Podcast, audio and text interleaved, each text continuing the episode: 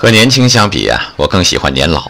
童年的时候再好，只是嬉戏光阴；青年的时候再好，只盯着那点青春的烦恼走不出去。当你拥有了感受美好的能力，也正在享受那份美好，那才是最好的年龄呢。老朋友也非常认同我的观点，他最近向台里提出，可以把直播间搬到山谷里去做节目吗？听着鸟叫，喝着流水声，多美！离天最近的地方才有天籁。离大自然最近的地方，更可能拥有自然清净的心呐。人生也许不过是一个轮回，我们半辈子在走向远方，又用半辈子的时间寻找回家的路。时光也许是可以逆向生长的，我们用前半生去告别童年，又用后半生去重返天真。